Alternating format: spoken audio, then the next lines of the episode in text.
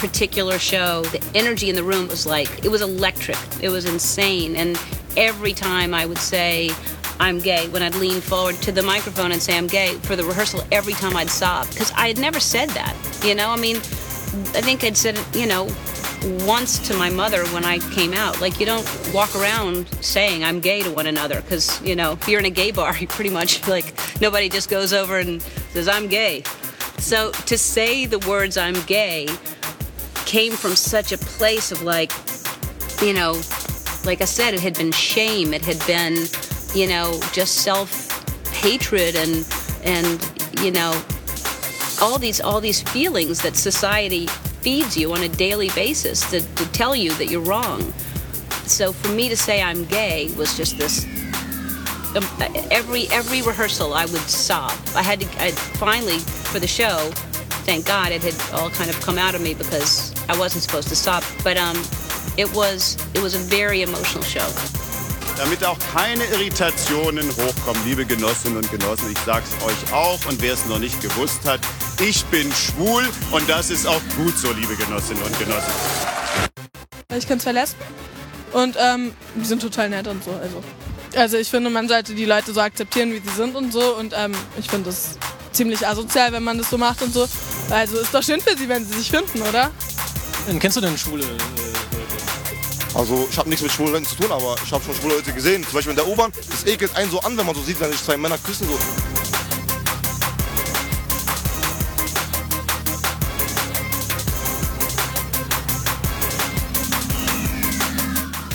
Ellen DeGeneres zum Dreh ihrer Coming-out-Szene in ihrer Fernsehserie. Klaus Wowereit bei seinem Outing vor seinen Parteigenossen und dem Rest der Nation und Stimmen von der Straße zum Thema Homophobie. Herzlich willkommen zu Indiaka Park Episode Nummer 23 Homosexualität.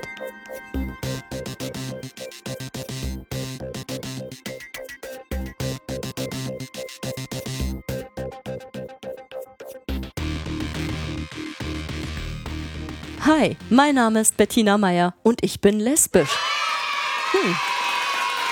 Das hört man wohl nicht alle Tage. Und ich sag das ähnlich wie Ellen DeGeneres auch nicht jeden Tag. Fühlt sich auch irgendwie merkwürdig an. Aber darum soll es ja heute auch gehen. Wie fühlt sich das eigentlich an, homosexuell zu sein? Dann geht's heute so ein bisschen um die Geschichte der Homosexualität oder vielleicht auch ein wenig um eine kleine Zeitreise durch die Geschichte der Sexualität. Ähm, und ähm, dritter Punkt, wird wahrscheinlich so ein bisschen so sein wie Stereotype, das Bild der Homosexualität in der Gesellschaft äh, färben. Und im Praxisteil gibt es den ein oder anderen Tipp für Neugierige. Ja, Homosexualität. Alles ganz normal, oder? Wunderbar. Es gibt verschiedenste gesellschaftliche Bereiche, da weiß man mittlerweile, wo man angelangt ist, da ist alles akzeptiert und anerkannt, da wird die Vielfalt gelebt beispielsweise in der Politik, wo sich die Politiker reihenweise outen. Ja, und dann noch, dann noch äh, in der, in der, in der äh, Profifußball. Nee. In der katholischen Kirche. Mm, Bundeswehr. Psychiatrie. Fakt ist, das Thema Homosexualität ist oft genug eine Überforderung für alte Menschen, für junge Menschen, für die ganze Gesellschaft. Eltern stehen nicht selten ihren schwulen oder lesbischen Kindern hilflos gegenüber. Unter Homosexualität versteht man ja nicht selten eine pathologische Störung und weiß eigentlich überhaupt gar nicht, äh, was das ist. Conchita Wurst wird für was eigentlich gehalten? Ist sie ein Mann, eine Frau? Ist sie Grenzgängerin? Ist sie ein Grenzgänger? Und hat sowas eigentlich was mit Homosexualität zu tun? Wollen Lesben eigentlich Männer sein und wollen Schwule in Kleidern herumrennen? Ist die Erziehung schuld? Oder vielleicht äh, eine dominante Mutter und ein unterrepräsentierter Vater? Und mit diesen Fragen und Bildern und der ganzen heterosexuellen Norm wachsen auch junge homosexuelle Menschen auf, die sich nicht selten dafür schämen oder Schuldgefühle entwickeln, dass sie so fühlen, wie sie fühlen. Man internalisiert die homofeindlichen Gedanken, ist äh, nicht selten sogar selber homophob, das heißt, hat Angst, für schwul oder lesbisch gehalten zu werden, hegt die gleichen Vorurteile, die die Gesellschaft auch hat, fühlt sich vielleicht sogar zwischendurch schräg und gerade in der Pubertät unendlich einsam.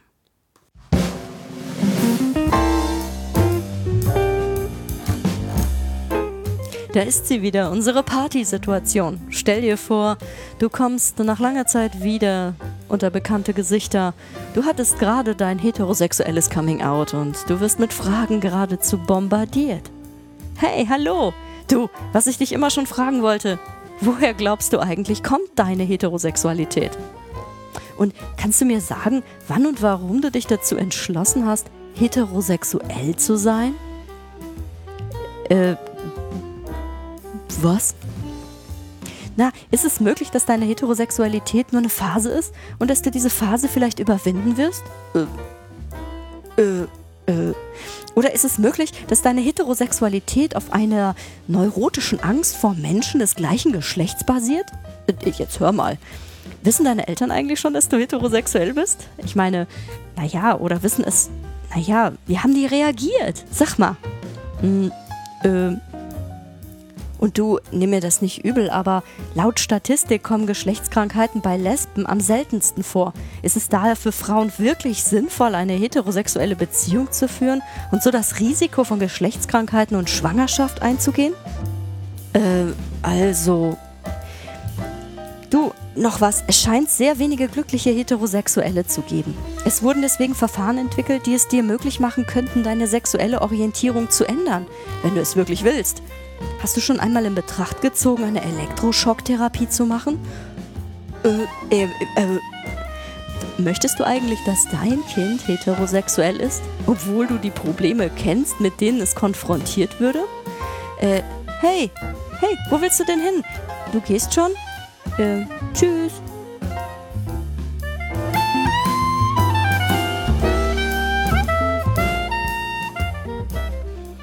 Du findest solche oder ähnliche Fragen schräg? Willkommen im Club. Wenn du homosexuell bist, ja, dann passiert dir sowas. Ähm, durchaus in Situationen, in denen du überhaupt nicht damit rechnest. Wenn vermeintliche Bekannte dich ausquetschen. Und zwar so oder so ähnlich. Aber machen wir doch einfach mal eine kleine Zeitreise. Dazu habe ich mir den Zeitreise-Jingle aus dem Explikator-Podcast geklaut.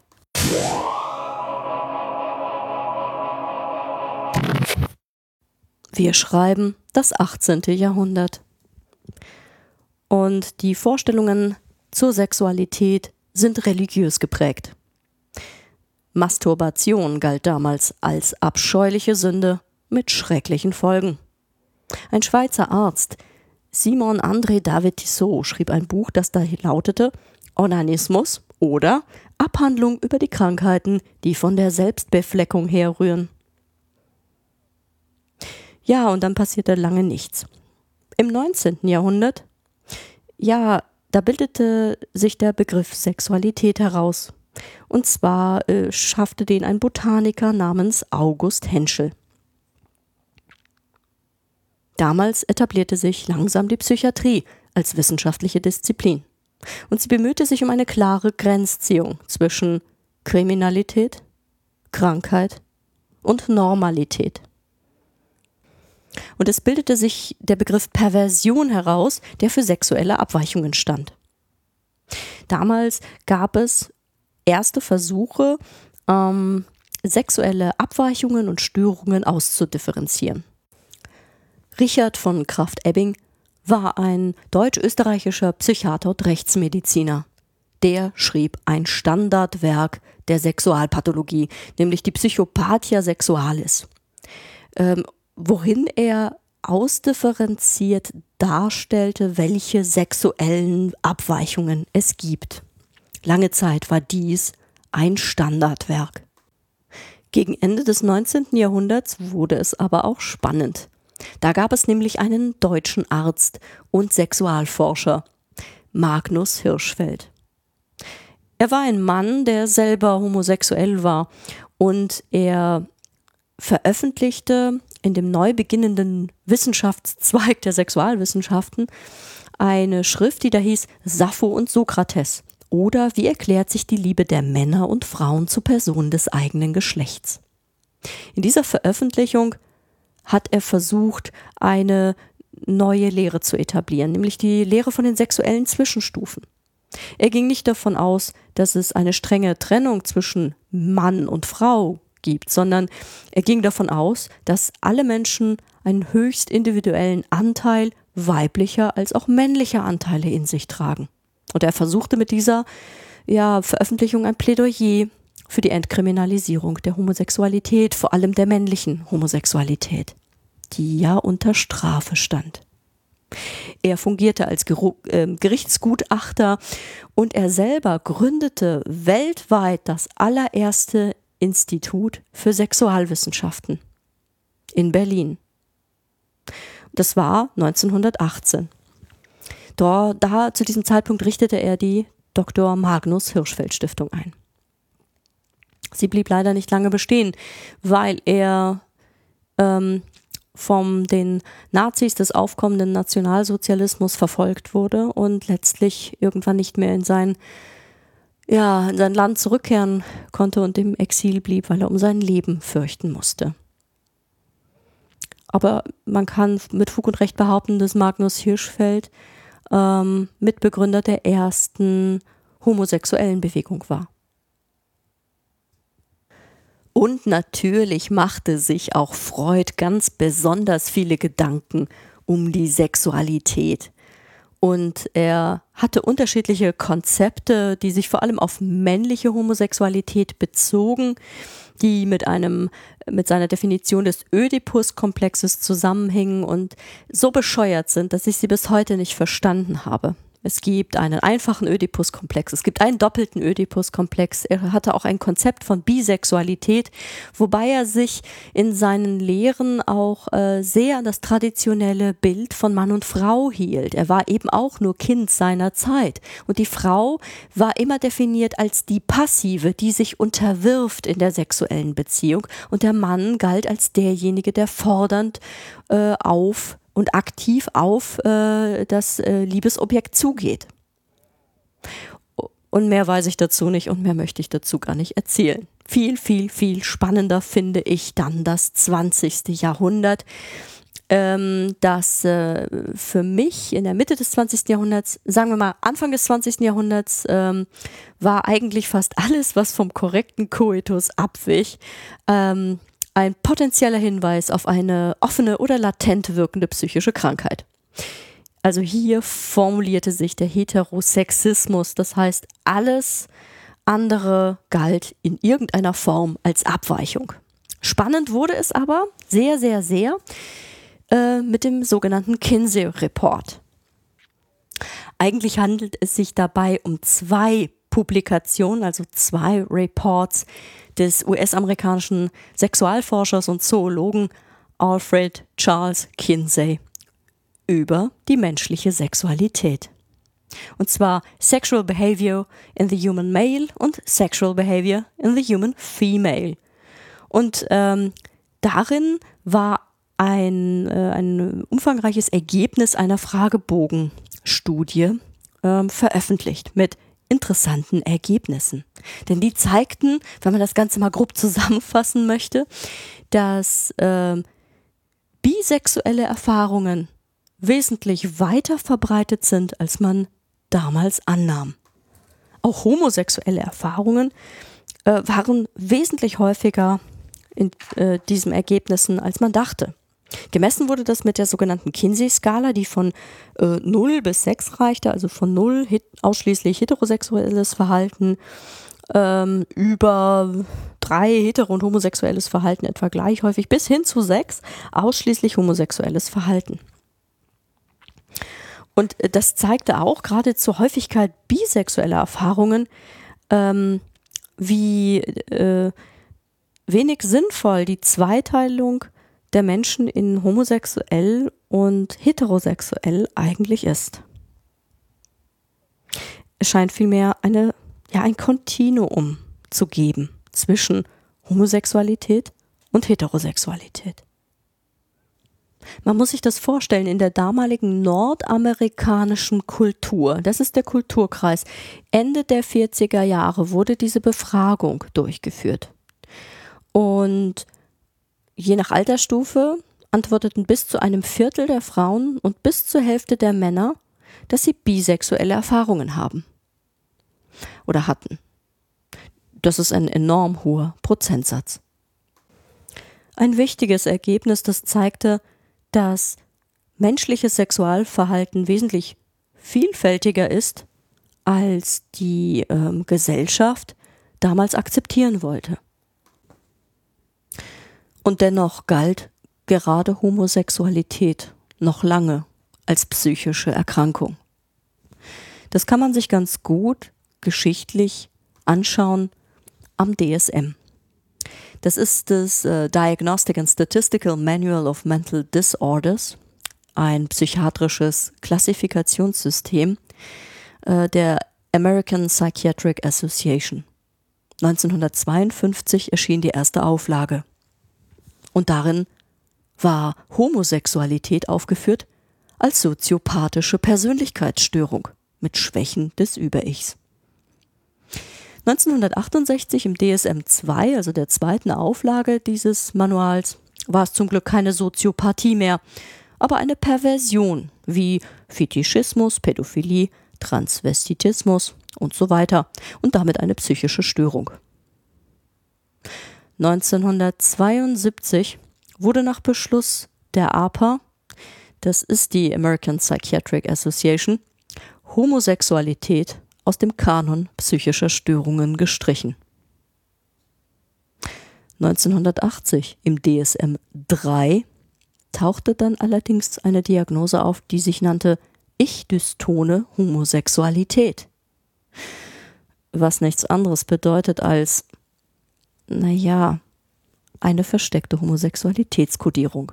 1987 in der Revision des DSM 3 wurde diese Diagnose dann endgültig gestrichen.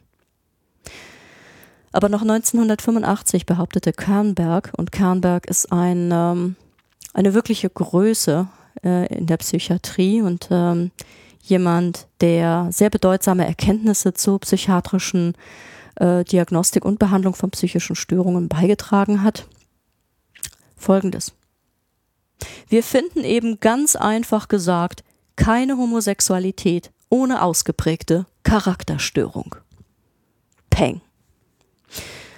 Okay, vielleicht, weil er auch überwiegend psychiatrisch erkrankte Patienten gesehen hat, die dann mal heterosexuell und mal homosexuell waren. Aber auch der gute Herr Kernberg war eben vor Wahrnehmungsverzerrungen nicht sicher. Kommen wir zur wohl besten Studie zum Thema Homosexualität, die ich kenne vom Team um Bell, Weinberg und Hammersmith. Sie entstand 1981 und nennt sich die San Francisco-Studie, weil sie in der San Francisco Bay Area ähm, erhoben wurde. Und die Forscher, die interviewten da annähernd 1000 Lesben und Schwule und verglichen die Ergebnisse mit anderen Interviews, mit äh, äh, gewonnen an heterosexuellen Männern und Frauen.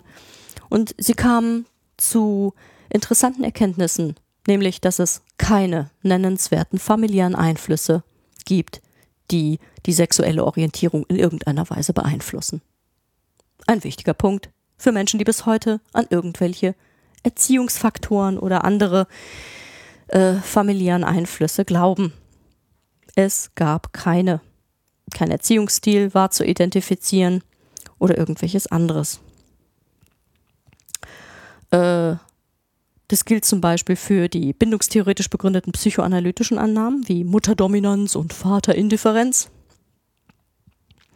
Da konnte man einfach keine Unterschiede feststellen. Ähm, und auch die Theorien der sogenannten sozialen Lerntheoretiker ähm, konnten sich äh, nicht äh, bestätigen. Es gab kein spezifisches Verstärken von ähm, homosexuellen Verhaltensweisen in der Kindheit. Also keine nennenswerten familiären Einflüsse. Zweite, das zweite große Ergebnis ist, dass die sexuelle Orientierung zumeist vor den ersten entsprechenden sexuellen Handlungen entsteht und ist damit definitiv ein Gegenentwurf zu der Vermutung, dass äh, die eigenen ersten heterosexuellen oder homosexuellen Erfahrungen die Grundlage für die spätere sexuelle Orientierung darstellen. Auch diese Vermutung konnte widerlegt werden. Die, das einzige Ergebnis, das in irgendeiner Weise als sogenannter einziger Prädiktor für spätere sexuelle Orientierung gilt, ist ein spezifisches nicht geschlechtsrollenkonformes Verhalten in der Kindheit bei vielen, aber nicht bei allen, Schwulen und Lesben. Sarah und Tegan, die beiden Sängerinnen, beschreiben das in dem in den Shownotes verlinkten YouTube-Video ganz gut, wie sie ähm, als Mädchen sich deutlich jungenhafter benommen haben, als es den Eltern eigentlich lieb war. Nun sollten sich die Wissenschaftler allerdings äh, und auch die Allgemeinheit nicht dazu versteigen, davon auszugehen, dass äh, alle jungenhaft sich benehmenden Mädels äh, unbedingt Jungen sein wollen ähm, oder alle Jungs, die sich eher mädchenlike benehmen, äh, auch Mädchen sein wollen. Geschlechtsidentität ist ein Konzept, das sehr vielfältig ist. Dazu gehört, mit wem man gerne spielt und wie man gerne spielt. Dazu gehört aber auch ein Gefühl für das eigene Geschlecht, für die eigene sexuelle Rolle, genauso wie für die soziale Rolle, in der man sich befindet. Geschlechtsidentität ist ein ähm, so komplexes Konstrukt, das so vielfältig ist, dass es äh, kein klares Ja oder Nein für etwas gibt.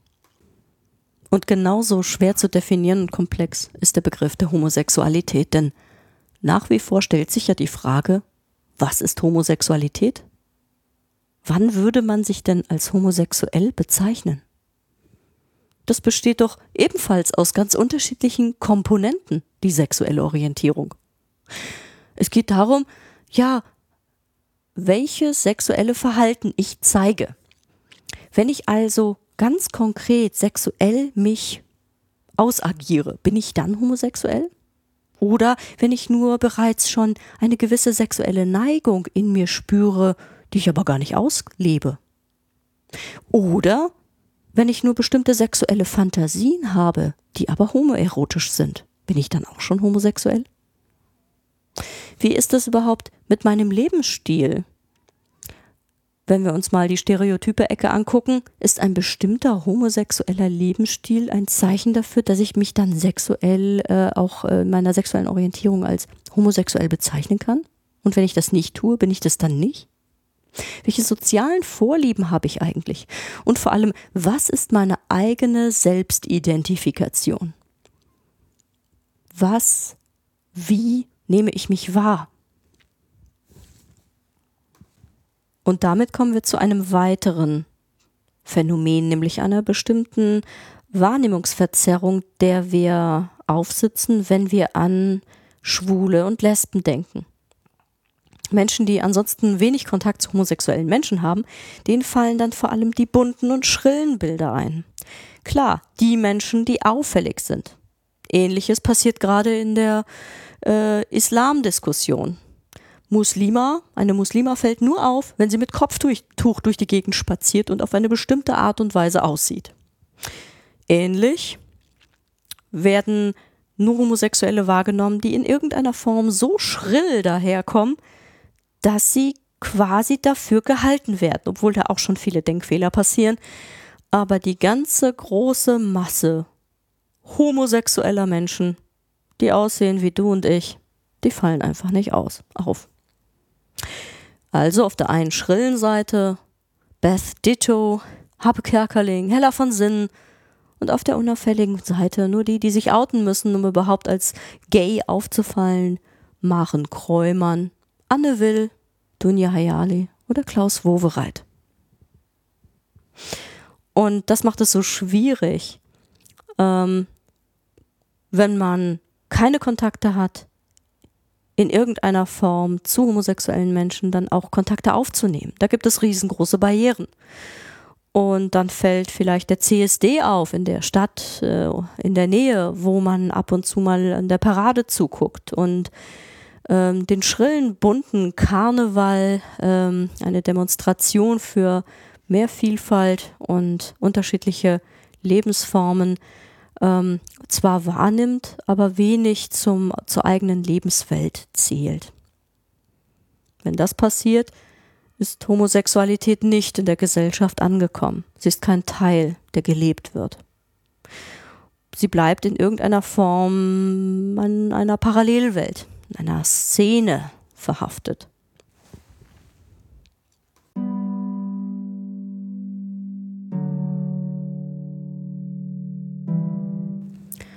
Und solltest du zu Hause rumsitzen und dich fragen, ob du schwul oder lesbisch bist, dann versuch diese Frage nicht länger alleine zu klären. Such Gruppen und Menschen auf, mit denen du reden kannst. Schwul-lesbische Jugendorganisationen gibt es in jeder größeren Stadt und die sind leicht im Internet zu finden.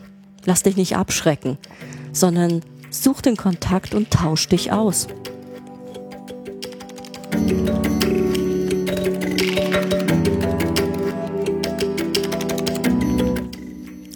Für euch neugierig gewordene heterosexuelle Menschen da draußen habe ich folgende Verhaltensexperimente für euch. Wenn ihr mutig seid, versucht doch mal Folgendes und geht zu zweit gleichgeschlechtlich innig Händchen haltend durch die Fußgängerzone und beobachtet mal, wie auf euch reagiert wird. Oder setzt euch mit einer eindeutig homosexuellen Zeitschrift in die U-Bahn oder in ein Café. Unterhalte dich im Bus, lasse hörbar die Begriffe lesbisch und schwul einfließen. Und hör mal genau hin, welches das häufigste Schimpfwort bei Jugendlichen ist. Trage am 1.12. das Red Ribbon, die rote Schleife.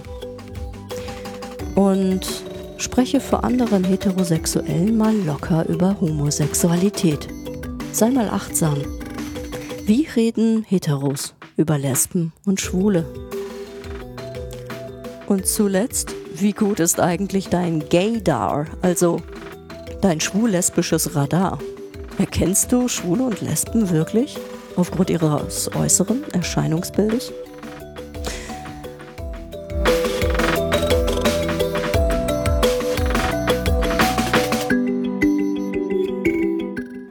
Und das war's auch schon wieder für heute. Ich hoffe, es hat dir Spaß gemacht zuzuhören und wir hören uns vielleicht wieder in einer Woche. Bis dahin wünsche ich dir eine wunder, wunderschöne Woche. Bis denn, mach's gut, ciao.